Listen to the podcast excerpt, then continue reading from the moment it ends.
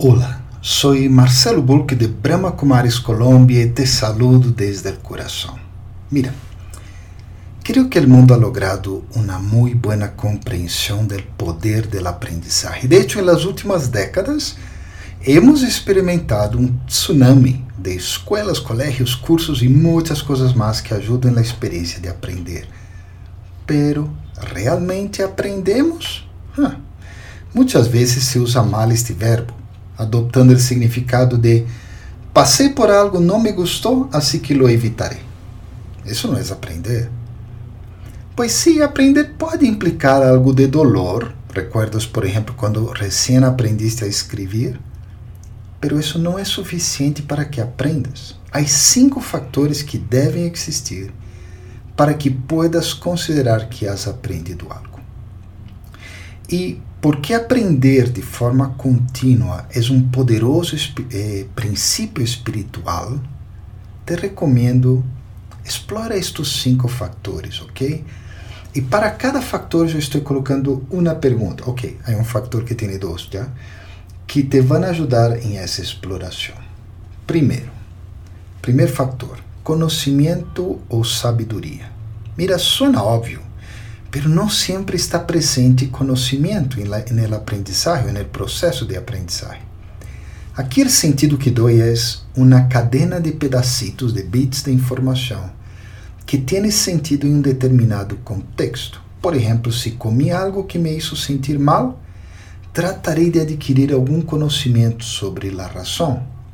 Se não hago esse esforço em particular, significa que não aprendi nada desta cena da vida. Então, para qualquer experiência de aprendizagem, a pergunta é: qual é o conhecimento que necessitas assimilar em tu vida ou a sabedoria por viver? Ah, porque mais allá do conhecimento, a sabedoria garantiza que sempre estés aprendendo algo diferente a cada passo. Segundo, a aptitude, as habilidades.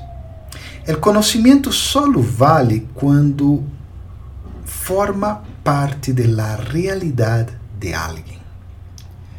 En ese sentido, necesitas tener aptitudes.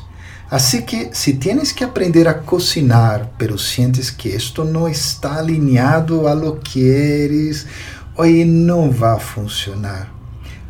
Pero, ok, se não tienes la aptitud, todavía puedes aprender alguma habilidade para aplicar esse conhecimento. De lo contrário, mira, se não passa isso, a lección não será assimilada por completo, ¿ya? E esta é a pergunta que te pode ajudar a entender qual é a aptitude ou a habilidade que necessitas para convertir o conhecimento em experiências práticas. Terceiro factor, a atitude ou a consciência. Mira, a atitude é intangível, sin embargo, es tan visible. Este importante factor hace que las cosas sean más fáciles de aprender. Las personas con una actitud positiva en relación al tema que están estudiando tienden a aprenderlo más rápido que los demás, quizá porque sienten felicidad y alegría. Para ellos, investigar o prepararse várias horas para aprovar um exame não é gran cosa. Por exemplo, se tem uma atitude positiva em relação à saúde e à cozinha, será mais fácil assimilar as técnicas e conhecimentos necessários. Sin embargo, para temas espirituais, o que realmente vai contar é tu consciência, que hace que o aprendizagem chegue ao alma. E, com este fim, a meditação Raja Yoga termina sendo uma excelente ferramenta. Agora a pergunta é: qual é o cambio em tu atitude que hará que a experiência de aprendizagem seja mais placentera ou mais fácil? Ou bem, o cambio na consciência para assimilar de forma profunda. Quarto fator é o aprendizagem contínuo com criatividade e interesse. Para muitos, este é um aspecto negativo da aprendizagem, nunca acaba. E, sin embargo, sem darnos conta, isto ha estado sucedendo durante muito tempo em nossa civilização. Depois de que alguém se converte em um maestro de qualquer conhecimento, todavia lhe queda muito que aprender. Por essa razão, alguns sábios dizem: lo único que sei é que nada sei. Esse é o fator mais importante para um aprendizagem espiritual, ok?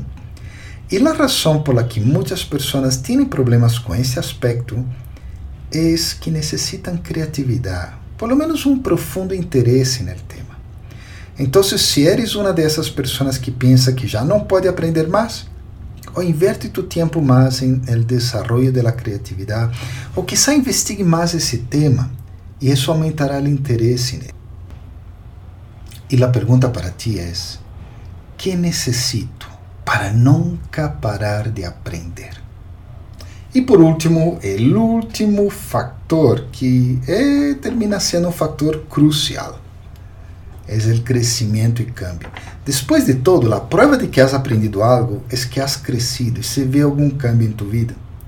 Em termos espirituais, o aprendizagem generará a metamorfosis, ui, metamorfosis del ser.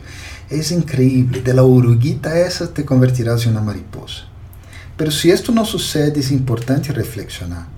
Quizás não tenhas a aptitude ou a atitude, ou te falte algo de criatividade ou interesse real. Assim que te dou aqui duas perguntas. Quais são os cambios que vejo em minha vida depois de assimilar este conhecimento?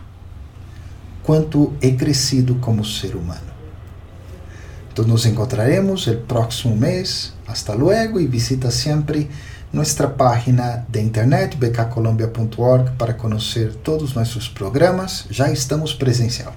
Hasta luego.